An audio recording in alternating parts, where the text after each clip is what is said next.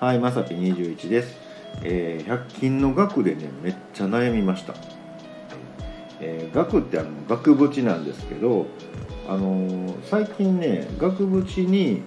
えー同じく100均でね、ちょっとあのー歯切れを買ってきて、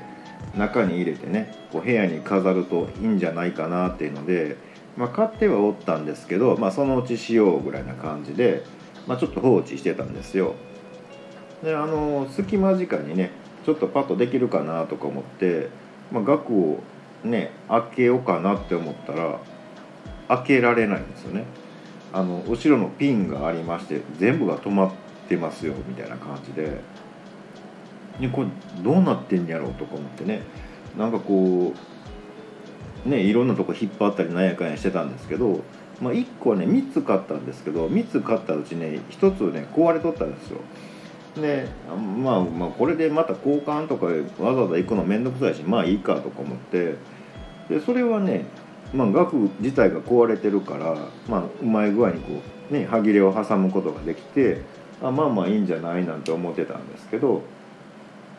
残りの2つは違う額やったんですけどね。あのえこっちもかとか思ってえどうやって開けるんとか思ってね。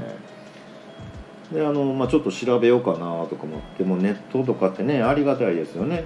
うん。でまあもう、まあ、パッと調べようかってね調べたらもう一番にねそのヤフーの知恵袋でいっぱい聞いてる人おってね、はい、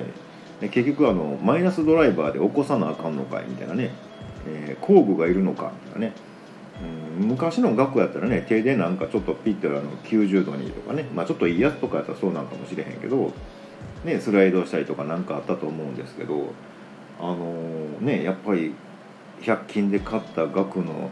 ね、後ろの開け方が分かりませんとかね海外で買ったんですけどって写真見たら同じタイプなんですよね。うん、あこれやなとか思って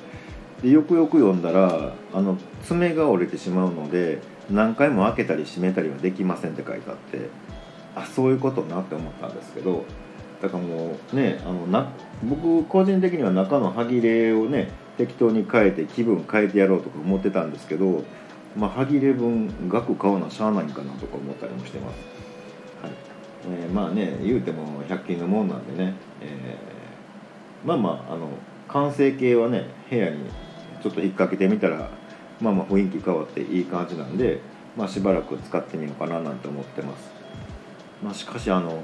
知恵袋すごいですよね、はい、つうかみんなネットで聞くんやなとか思いました。ということで本日は以上となります。また下に並んでるボタンと押してもらいますとこちらからもお伺いできるかと思います。ではではまさぴ21でした。